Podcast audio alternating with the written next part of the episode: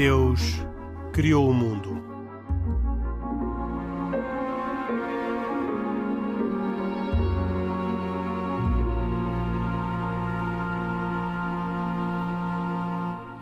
Boa noite e bem-vindos a esta edição de Deus Criou o Mundo, um programa com Pedro Gil, católico, e Isaac Assor, judeu. Gostava de começar precisamente pelo Isaac Assor, porque no dia 4 de setembro, portanto no início deste mês de setembro, foi celebrado o Dia Europeu da Cultura Judaica, uma data que eu francamente desconhecia, mas que a produção me fez conhecer. É uma data que uh, pretende dar a conhecer melhor a cultura judaica e as suas tradições nos países europeus através de atividades relacionadas com a sua realidade cultural. Um, ehm, o judaísmo é uma religião, mas é também um conjunto de práticas, por isso há mesmo quem diga que o judaísmo é uma ortopraxia, porque uh, guia os seus seguidores na prática e na crença, para além da, da liturgia e da ética uh, e, da, e, do reconhecimento da existência de Deus próprios de uma religião. O Isaac Assor, que é um, um, um judeu praticante e que fala aqui em nome pessoal, ehm, concorda que o judaísmo seja uma ortopraxia uh, além ou para além ou mais mesmo do que uma religião? Bem, eu, Várias eu, vezes, eu já, ainda no programa passado, falámos das 32 regras, 39, dos, 39 regras uh, do sábado e, portanto, uh, proibições. E ainda aos 613 613 preceitos. Aliás, Portanto, 613 mais 7, depois que temos as leis de Noé, são 620, na verdade. Uh, ah, não, não e a elas acrescem as proibições. As 39 as 39 proibições do, sábado, do sábado são, são coisas completamente Não têm a ver com estas 620. Bem, mas eu também, já, eu também já o disse ao longo de vários anos que fazemos este programa, precisamente isso. O judaísmo, na sua acessão, completa acessão, não é simplesmente ou somente uma religião. É muito mais, é muito mais que uma religião. Aliás, é uma religião e é mais, tem mais que uma religião. Ou seja, é uma filosofia de vida, é um grupo, é um, é um conjunto de, de, de, mandamentos de éticas morais que não são. Inclusive, temos aqui dois, dois uh, uh, juristas. Uh, muita da base do, de, de, da lei jurídica vem de onde? Vem do Pentateuco. está escrita no Pentateuco. Ou seja, leis estas que. Princípios estes que foram dados à humanidade. Uh, até uma, eh, se me permitirem uma pequena anedota. Uh, Cuidado. uma pequena anedota. Uh, quando Deus quis dar ao povo de Israel, ou queria dar a, a Torá, ninguém queria aceitar a Torá. E o povo judeu diz que sim. Então, e quantas, quantas, quantas, quantas tábuas têm os, os Dez Mandamentos? São duas. Então a gente quer, que são duas. Uh, portanto, o povo de Israel aceitou a Torá. Uh, esta Torá foi entregue no Monte Sinai à humanidade. Quem a aceitou foi o povo de Israel. Esta Torá é um conjunto de tanta coisa. Podemos falar dentro da Torá de de qualquer tema que possa ser. Ou seja, o judaísmo é muito mais que uma somente uma religião, apesar de não, não, estou, a, não estou a minimizar outras religiões que são só religiões. O judaísmo uh, uh, está ligado a uma terra, única religião que podemos dizer claramente que é um, é, ela está ligada a uma terra. O judaísmo não nasceu uh, em Madagascar, nasceu em Israel, a terra de Israel, a terra prometida. Esta é a terra prometida. Uh, para além de ser claramente uma religião. Sim, agora eu gostava de acrescentar que eu não sei se o, se o Isaac não está a subestimar a sua própria religião, porque uh, não é dizer que é, não é apenas uma religião como se a religião fosse uma coisa pouca e não, sobretudo não, não. E, não é somente uma religião e, e, e sobretudo no, no, caso em concreto do judaísmo que tem a posição única de ter sido é o. O, objeto da escolha de Deus. De Deus, exatamente. É, essa, Ou seja, esse, esse é, é, uma religião, mas além de ser uma religião, Sim, é, um, é um. Uh, se calhar a minha, a minha semântica não teve muito bem. É uma religião, mas para além de uma religião. Eu quero enfatizar esse ponto e, e quero uh, acentuar a importância que tem o judaísmo para a humanidade por causa disso mesmo. Porque, assim, nós o conceito de religião é um conceito muito é. ambíguo e tem aplicações analógicas muito distintas. O futebol também é uma religião e nós, enfim, usamos a religião de várias maneiras. Mas neste caso concreto, e ao contrário de outras religiões, aquilo que é impressionante é que de Deus se sabia muito pouco e ele resolveu chamar Abraão. Abraão, exatamente. Pronto. E, e, e constituir um povo. E efetivamente, o, judaísmo é essencialmente uma religião e é esse que lhe dá o valor todo ainda hoje porque foi, sem dúvida nenhuma, um objeto de uma escolha explícita divina. E tudo aquilo que, que sabia pouco sobre Deus passou a ser comunicado progressivamente ao longo dos séculos, através dos profetas e dos patriarcas e de, e toda a história do povo de Israel, com quem eh, Deus de por cima resolveu fazer uma aliança, de que se arrependeu várias vezes, mas depois nunca desistia, não? É? recuperava. Uh, e em que, através das várias vicissitudes da história, o que é facto é que o povo judeu foi fiel no meio de dificuldades é essa transmissão e nós devemos ao judaísmo tudo aquilo que se sabe sobre Deus. Há atualmente uma queixa difusa de que é que Deus não sabe nada, isso é tudo uma história. É, é preciso conhecer bem a história de Israel para perceber que é imenso aquilo que se sabe sobre Deus e é impressionante aquilo que, os, aquilo que Deus transmitiu à humanidade. É verdade também, eu concordo com isso, que hum, o judaísmo tem preceitos que são só para os judeus e que não são universais. A maior parte das coisas são universais, porque deu, o judaísmo deu Deus ao mundo. E, mas essas exigências, por exemplo, exigências alimentares, exigências do sábado, são exigências que não são universais, são para aquele povo que foi chamado a constituir-se e a proteger-se como um povo. É, o, judaísmo tem na Sabe, sua essência. As sociedades judaicas, as sociedades um, religiosas. E, e, não, e não por mania de ser diferente, mas é que foi chamado a ser diferente. E que essas práticas são feitas em grande medida precisamente para se manter como diferente. Porquê? Porque era através daquele povo que iam ser abençoadas todas as nações. E essa é a missão universal que este povo que se mantém à parte tem. É o grande mistério do, do, do povo. povo eu não sei se o Isaac está de acordo com isto que eu Não, estou, estou, estou. Eu, eu, eu acho é que, eu acho é que o, para, o, para, o, para, o, para o mundano, chamemos-lhe para o, para, pessoa, para o mundano, uh, olha para o, o, o judaísmo uh, como uma, uma catrefa de regras, de regras religiosas, quando aquilo não é, são, não são, o judaísmo não são só regras religiosas. Estamos a falar, o judaísmo tem regras éticas e morais tão importantes como as religiosas. É verdade que uh, Deus quis diferenciar o povo de Israel aos demais, dando-lhe uma série de. a começar pelo templo, pelo templo, que hoje em dia muitas das. das, das, das hora, de, digamos, da liturgia feita no templo ela deixa de existir porque não há templo. Desde os anos 70? Ou, exatamente, mas, mas estão lá. Ou seja, quer dizer que quando houver o tempo, se Deus quiser, elas vão voltar. Isso é Vamos ver. Se Deus quiser. Tem um conjunto de outras regras, portanto, concorda que há aqui uma, uh, um, um, conjunto de regras que marcam também a vida do judaísmo Sem e que dúvida. estão para além da.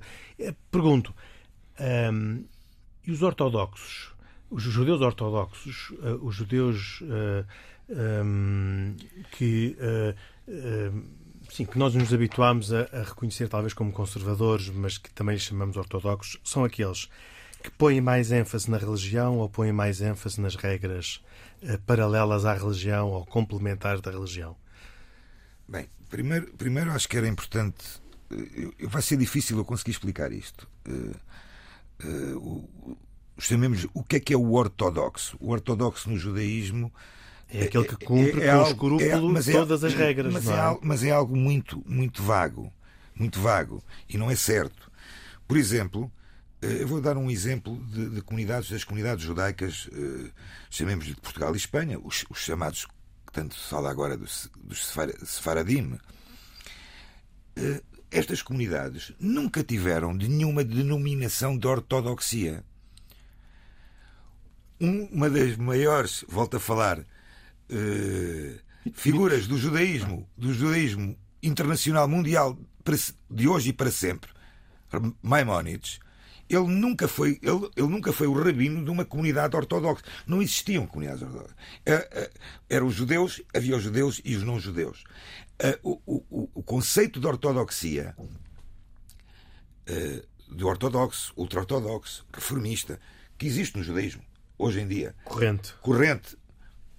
Que eu, se calhar, não, não me identifico muito com essa classificação, porque eu não consigo classificar um, um judeu de ortodoxo e não ortodoxo com quê? Em base em quê? Em base que cumpriu A, B, C, D, mas não cumpriu F, G, H, deixa de ser ortodoxo. Ou seja, é um bocadinho complicado, na minha opinião, e não é justo classificar-se. Agora, o judeu praticante aí, agora falamos de uma coisa diferente, praticante, e aí, outra vez, também não se pode classificar o mais ou menos praticante. A pergunta era se estas regras e estas, e estas chamemos. Uh... Estão mais presentes nos ortodoxos do que nos outros? Obviamente, obviamente. Mas da mesma e, forma. Isso à, custa da componente religiosa ou uh, conjugando as duas? Aí, aí posso dizer que é muito mais a componente religiosa. Uh, repare, eu dou o exemplo, outro exemplo que eu dou sempre. Uh, existe várias festividades judaicas, datas, existe o Shabat, o sábado. Existe um, um, dia que é o dia da expiação, o dia do grande jejum, o dia de Yom Kippur. Ouça, eu penso que 97 a 98% dos judeus no mundo cumprem o dia de Yom Kippur. O dia de jejum, um dia de oração. Uns vão mais tempo à sinagoga, outros vão menos. Mas pelo menos o jejum eles fazem. Há, aliás, uma expressão que fala de judeus, judeus de Yom Kippur, Kippur, não é? Que só, só se lembram da. da, Ouça, mas, da mas, mas, se calhar também aos católicos do Natal uh, ou da Páscoa, da Páscoa. não é? Pronto, mas no judaísmo. mais o dos funerais e batizados. Pois, mas isso, mas isso atenção, que isso, dos, dos, funerais e dos batizados também, também no judaísmo okay. é, uma, é, uma, é, uma, é um culto. Aí está, uma das coisas que eu e estamos outra vez a, a, mencionar que estamos aqui a falar todos em nosso nome pessoal, isso é uma das coisas que sempre me uh, intrigou bastante de uh, somente em determinada data do falecimento do tetravó é que fulano tal aparecia na sinagoga. Faz-me dá-me ideia. Mas voltemos ao nosso quer ponto. dizer, ou seja, só nessa altura, mas o restante os restantes das datas não interessavam, só na data que faleceu o tetravô, que faleceu há 300 anos, é que a pessoa ia rezar Sim. pela alma dessa pessoa. E aqui é o nosso tema. O, o tema tinha a, a ver. A pergunta, não é? Eu, não, eu interrompi-o. Não, o tema tem a ver exatamente com. Portanto, os ortodoxos são verdadeiramente religiosos. São, não, são pessoas que uh, olham para as regras e pela, e, e pelo, e, uh, e pela forma da sua vivência, chamemos-lhe a religião é capaz de ser mais relevante do que a história, do que a filosofia. Mas se não nos podemos, mas no judaísmo não se pode de forma alguma dissociá-lo, porque eh, o judeu reza virado para Jerusalém.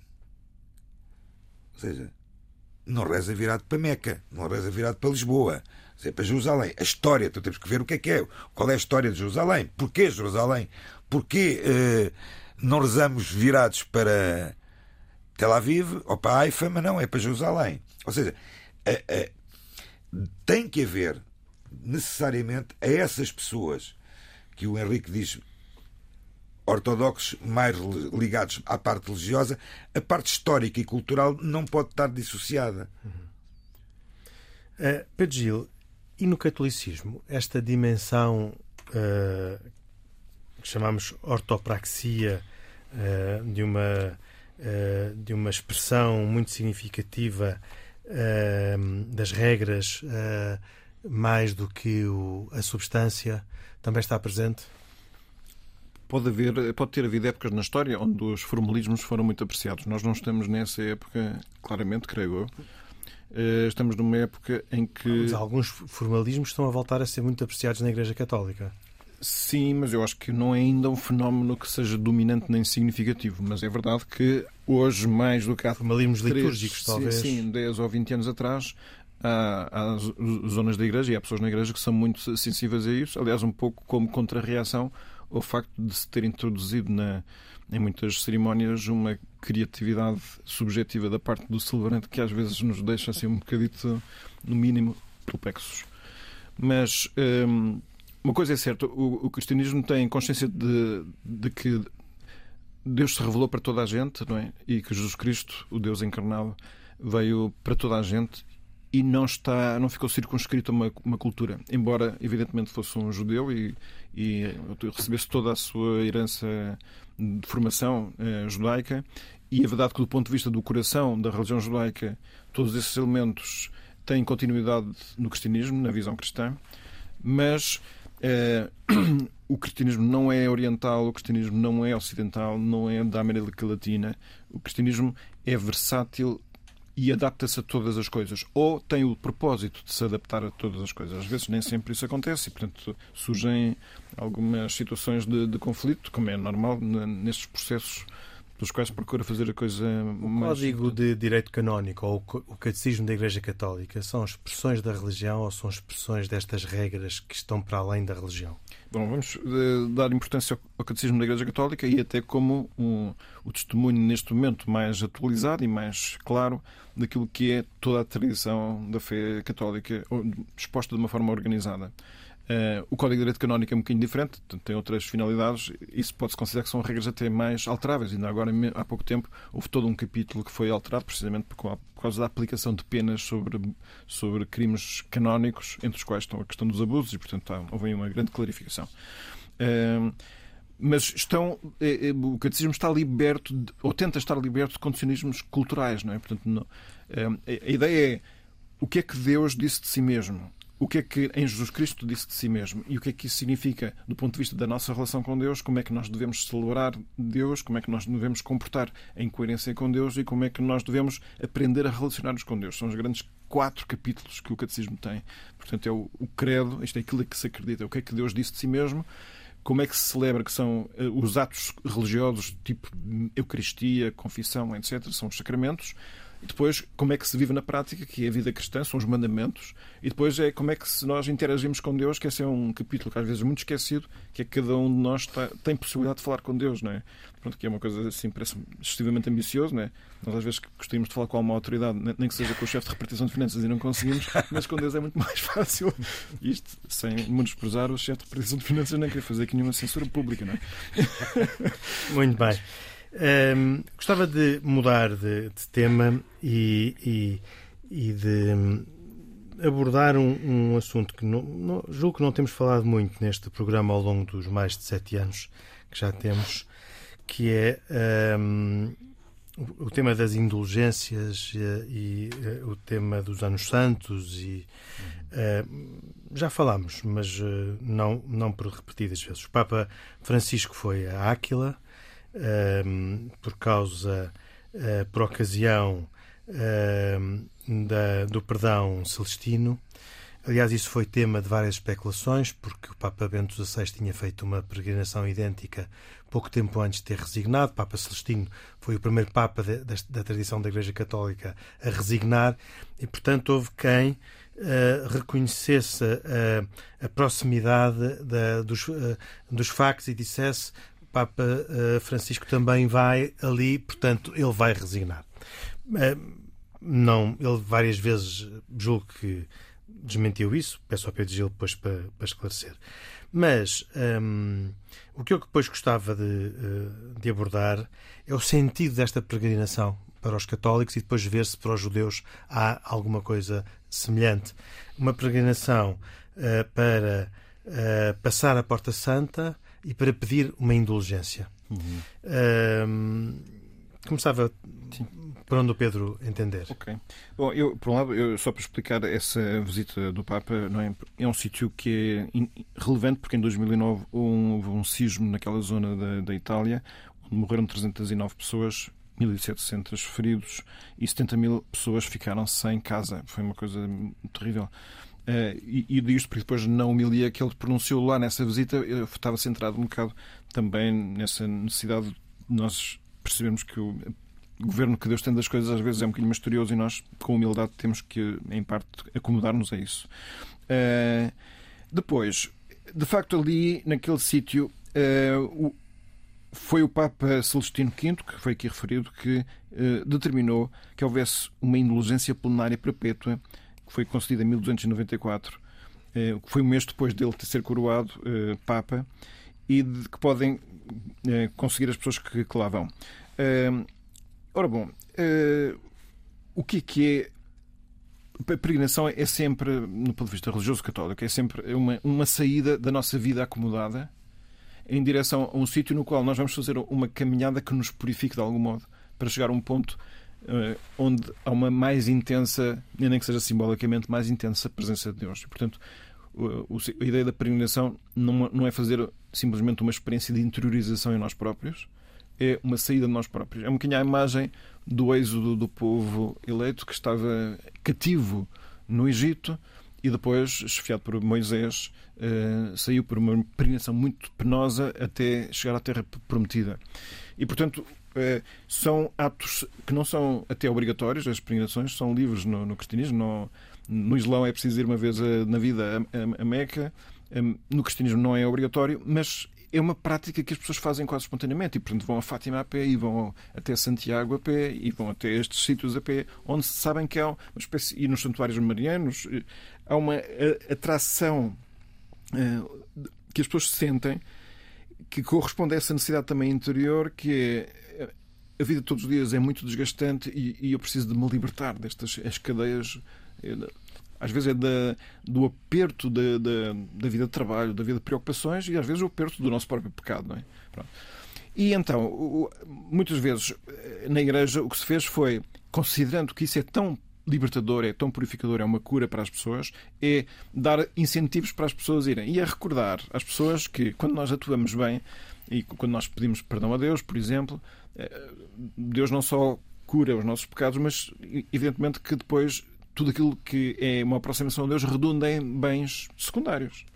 E uma delas é que, falando agora dos nossos erros práticos, eh, quando nós cometemos um erro, vamos imaginar, por exemplo, que a pessoa foi pá, muito egoísta. Estava numa reunião com várias pessoas, para centrada em si próprio, e depois outros começaram a conversar e nós não quisemos entrar dentro da conversa. E depois, quando nos chamaram, nós pá, respondemos assim um bocado à, à bruta e até chegámos a insultar alguém. Pronto, isto tudo como resultado do egoísmo. Claro, a pessoa pode cair em si e pensar, voltei a enganar-me, voltei a errar, isto não, não é certo, não posso tratar assim as pessoas, não é? E a pessoa, nesse momento, pode pedir perdão a Deus e, no caso de ter ofendido alguém, deve pedir, pedir perdão a alguém. Pessoa. Mas é claro que estes atos depois deixam marcas uh, interiores. Pronto, que são consequências. É, é, mais ou menos, então já uma vez, acho que falei aqui deste exemplo, se eu partir o, a janela do vizinho, eu posso pedir perdão depois ao vizinho quando eu me cair em mim. O vizinho até me pode arrepender, mas também pode dizer já agora. Põe-me uma janela. Põe uma janela nova.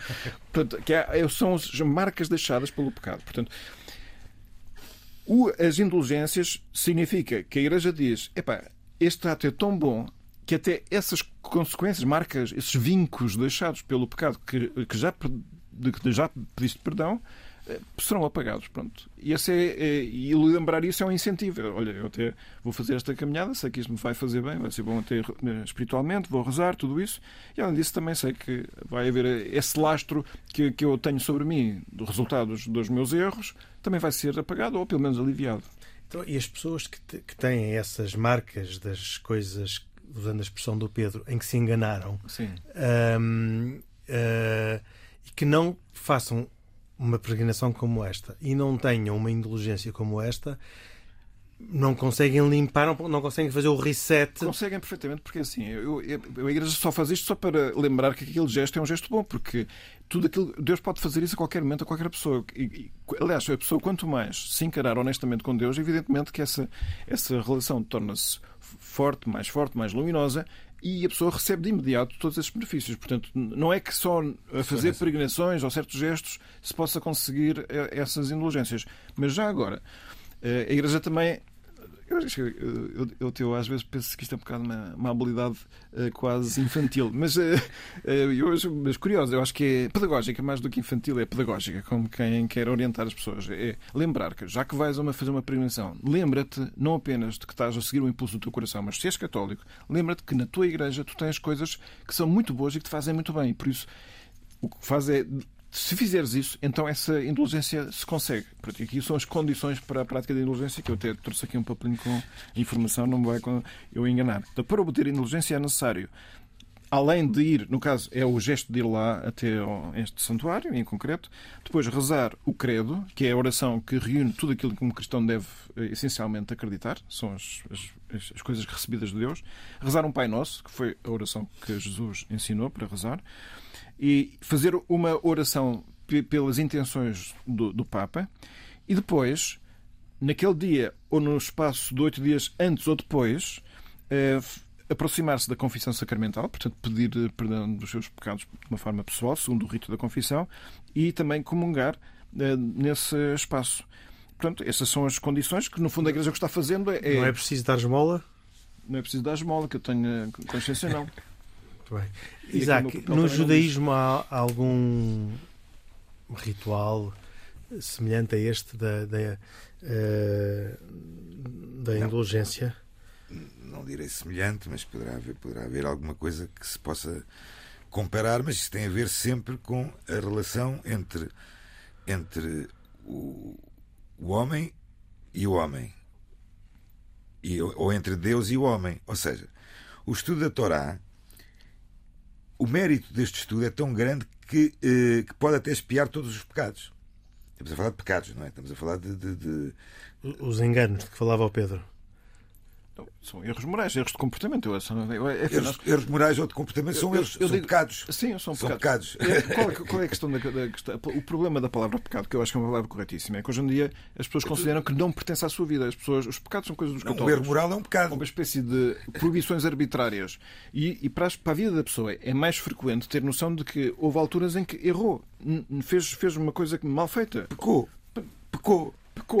Só que as pessoas habitualmente não consideram essa palavra. Pronto, Mas, enfim, eu, eu- mas- eu só posso falar assim, falar em pecado. Eh, eh, falar em pecado porquê? Porque eh, o mérito do estudo da Torá eh, claramente espia os pecados, mas os pecados para com Deus. Ou seja, para com Deus, em que o, o homem penitencia-se penitencia-se perante Deus e, e digamos, eh, declara a Deus o seu pecado e, e pede a sua expiação. Agora, temos outro problema, que é um problema diferente, que é os pecados, chame-lhe os Contra os outros, contra o próximo. contra o próximo. Pronto. Mas os pecados contra Deus são talvez a blasfémia, a ofensa, a desconfiança, o desespero, devem ser essas Sim, coisas. sim, não é? sim. Então, não E, e não cumprir as coisas as regras, ou seja, olha, meu Deus, eh, comi ontem carne de porco, eh, por exemplo, o que é que eu vou fazer à minha vida? Quer dizer, seja, são pecados, isso é pecados.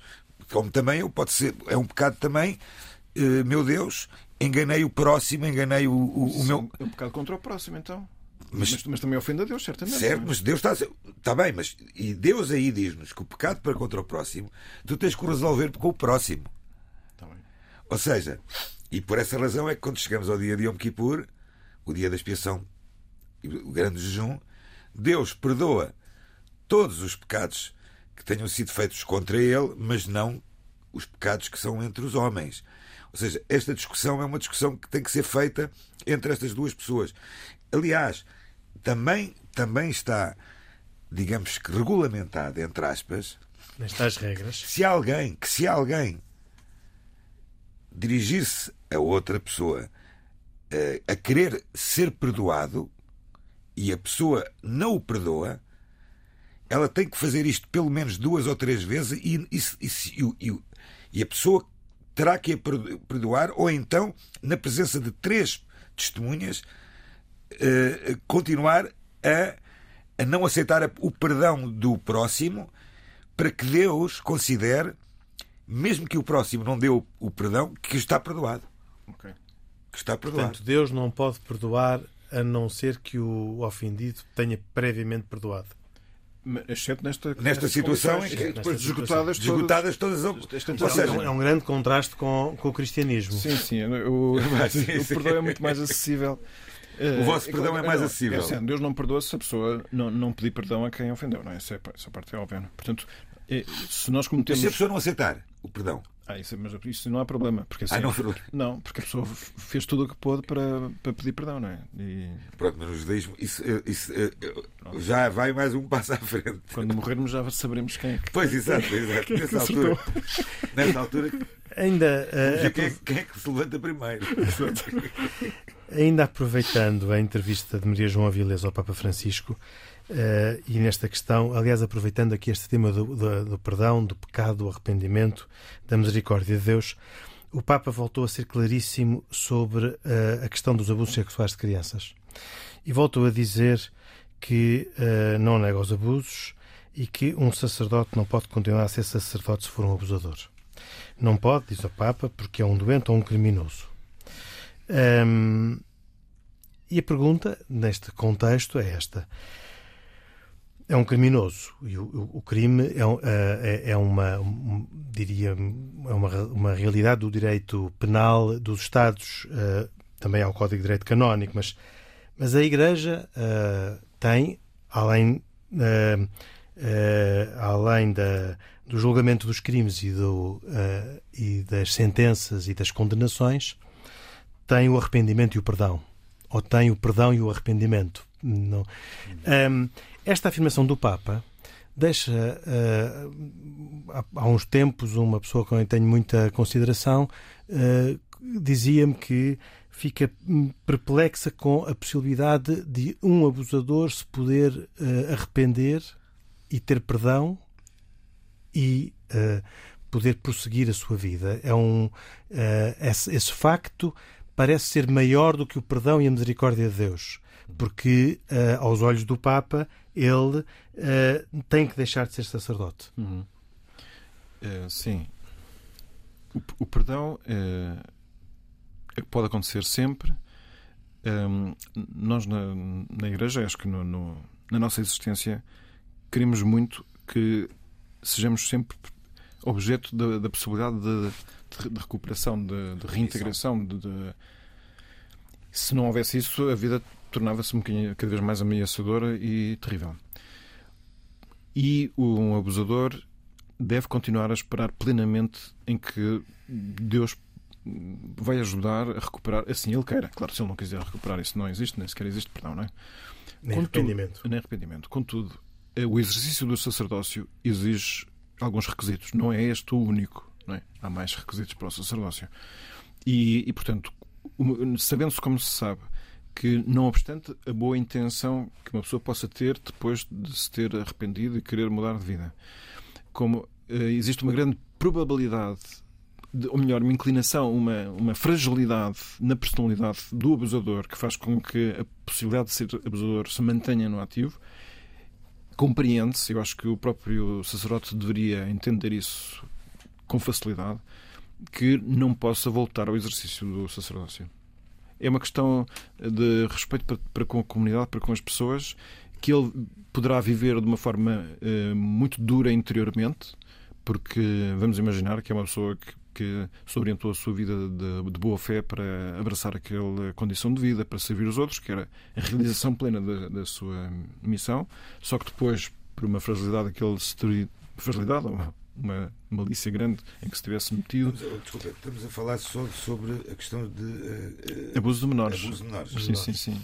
Só, quer dizer, a pessoa deverá entender que, que, como é próprio para todos nós, esta vida é sempre passageira e, portanto, viver mais uns anos penitenciantes dessa maneira não é totalmente desproporcionado face à fidelidade que se quer garantir até nele, à proteção das pessoas, e que depois, mesmo essa docilidade, essa, essa situação de privação do exercício do sacerdócio, ele poderá, como todos nós desejamos ter, que a bondade de Deus depois, para nós que tenhamos boas disposições, sejamos recebidos eternamente e numa vida futura possamos estar plenamente no ativo em todas as coisas que sejam próprias da vida futura, que não sabemos como é que é. Então, hum, esse sacerdote pode hum, arrepender-se e ser perdoado Sim. e uh, um dia ir para o céu? Sim, claro. Isso é evidente. Eu, o, o, o, não a não retoma do sacerdócio não é uma, é uma penitência. Não é, não é uma punição. Não, não, é uma punição. É simplesmente a salvaguarda da santidade do sacerdócio e a segurança de, de, das pessoas. Isso tem, tem que ser assim. É... Mas já é, já é regra? Sim. Já é regra? Sim, sim. Mas, é, aliás, isso acho que é uma das questões que se cruzou com a situação do Dom Manuel Clemente, não é? de que um caso já acontecido no passado, de uma pessoa que agora está muito doente, mas que está, está no ativo ainda, e que ele tomou conhecimento muitos anos depois do abuso, não é? Só que dentro da nova política da Igreja, a ideia é que um abusador muito no passado continua a ser um problema no presente. Ainda mas para, outra, mas para outras situações que não uh, abuso sexual de menores. Assim, todos nós somos pecadores, portanto. Não, não, não. Eu estou a falar em termos de, de, de regras da Igreja. Ou seja, Sim, é que eu estou a dizer. É igual. Não, Ou seja, não, não, não. a pessoa não pode voltar a ser. Noutras questões que. Não, há, há outras questões como essas, mas tipo. Eh, atos contra uh, o, o, caráter sagrado de alguns gestos religiosos. Adultério. Adultério. Não, adultério não. Adultério a pessoa pode retificar. Pode. Adultério que eu tenho a noção. Agora eu, eu não, sou, não estou, diga-se aqui, não, não estou totalmente agora seguro daquilo que eu estou a dizer. Quero é dizer que sei que há categorias de atos que, pela sua gravidade, impedem o regresso ao sacerdócio e outros, uh, que são outros, muitos outros, como digo, todos nós somos pecadores, claro. não é? E portanto todos nós precisamos até de nos compreender uns aos outros como pecadores que tentam não. Particularmente no caso dos, dos sacerdotes católicos e, e de outros pastores evangélicos, igualmente de outras, de outras igrejas, uh, o sacerdócio considera-se quando é ligado a uma comunidade, correto? Não, o sacerdócio, ou, ou, o sacerdócio acontece quando a pessoa recebe, é, é, é ordenado sacramentalmente. Faz um... a minha pergunta, desculpa, a pergunta foi mal feita.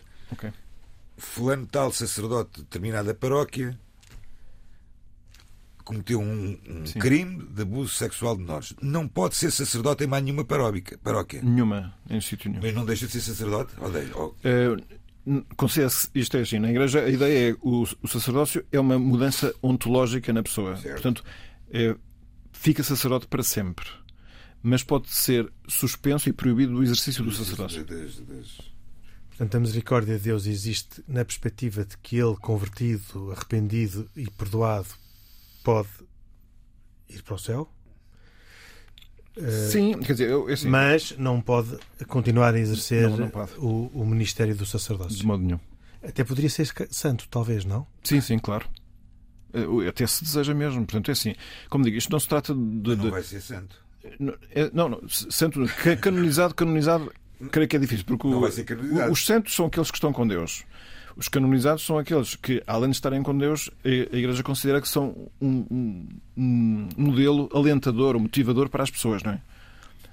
Eu não estou a ouvir bem. Como é que pode ser um modelo? Que isto possa ser. Mas enfim, mas eu não sou que também faço canonização de notificações, portanto eu estou fora desse campeonato. Eh, estamos, eh, de facto, eh, num tema muito complicado, mas julgo que as explicações do Pedro foram muito claras. E estamos a terminar, portanto, estamos no momento das nossas recomendações e desta vez começo pelo, pelo Isaac Assor.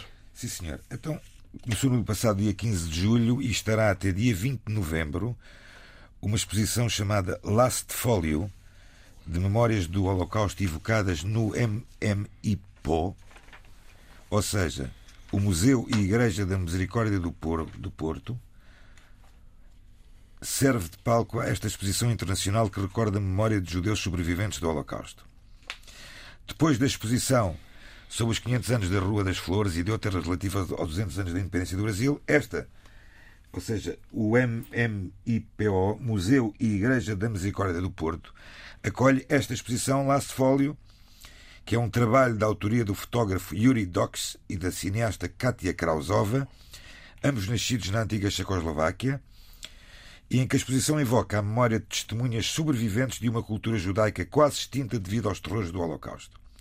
É uma exposição com o alto patrocínio das embaixadas da Eslováquia, do Canadá e da Alemanha, da Câmara Municipal do Porto e da Santa Casa da Misericórdia do Porto. Uh, a visitar. A visitar. E eu tenho a sugestão de dois livros, eh, eles estão muito relacionados entre si, o autor é o mesmo, eh, chama-se o autor Brant Pitre, que é um estudioso do Novo Testamento e professor de escrituras no Instituto Agostiniano imagino que nos Estados Unidos, não tenho agora a certeza sobre isto. E um chama-se Jesus e as raízes judaicas da Eucaristia e outro chama-se Jesus e as raízes judaicas de Nossa Senhora. E para ter uma noção do, do tipo de coisa que se pretende nestes livros, no, no que fala uh, sobre Nossa Senhora, de, uh, o subtítulo é Quem é a Mãe do Messias. E depois a explicação diz, eu acho que isto é muito feliz, o seguinte: se o leitor é cristão e sempre quis saber o que a Bíblia diz efetivamente sobre Maria, Se é judeu ou muçulmano e tem curiosidade em saber quem é a mãe de Jesus. Se é agnóstico ou ateu, mas tem interesse nas origens judaicas do cristianismo. Qualquer que seja a tradição a que pertence e seja qual for a sua visão do mundo, convido a fazer este percurso comigo, tentando olhar para a mãe de Jesus com os olhos de um judeu da antiguidade. Garanto-lhe que, qualquer que seja o seu posicionamento, vai descobrir coisas novas sobre a mulher mais influente da história. Pode até descobrir por que razão ela não é simplesmente a mãe de Jesus, uma vez que os primeiros cristãos lhe chamavam mãe de todos os viventes. Acima de tudo, espero que venha a descobrir que quanto melhor perceber quem é Maria, melhor vai perceber quem é o próprio Jesus. E, portanto, em ambos os casos, eh, isto para os católicos, pelo menos eu li, um, em, inglês, espero agora ler em português, eh, e portanto percebi ainda não tudo, mas que é descobrir como muitas coisas que nós eh, sabemos, os cristãos católicos, né, da, da, vida de Nossa Senhora, até da última ceia, está muito. É, é, aquilo para nós é mais ou menos indiferente e irrelevante, não sabemos que que tradições tem. Não. E vai saber, e tem imensas tradições antiquíssimas da vida judaica, algumas delas certamente a ainda. ceia é uma tradição judaica. Pois, mas, isso, mas isso, essa é a parte que, para um católico é muito pouco evidente. E nem sequer sabemos. Porque dá a ideia que é mais ou menos: olha, as ruínas foram, foram para os aliás, aquele, aquele, aliás, aquele célebre quadro Sim. da última ceia, Sim. todos que estão lá são judeus. Sim, não, essa parte sim. Portanto, dois livros do mesmo autor dois livros sobre do mesmo autor da editora Lucerna. Muito bem. E aqui terminamos mais uma edição de E Deus Criou o Mundo, um programa com autoria e produção de Carlos Quevedo, cuidados técnicos de João Carrasco e produção executiva de Cristina Condinho que estiveram no, programa, como habitualmente, Isaac Assor e Pedro Gil. Nós voltamos dois, oito dias. Até para a semana, se Deus quiser. Boa noite.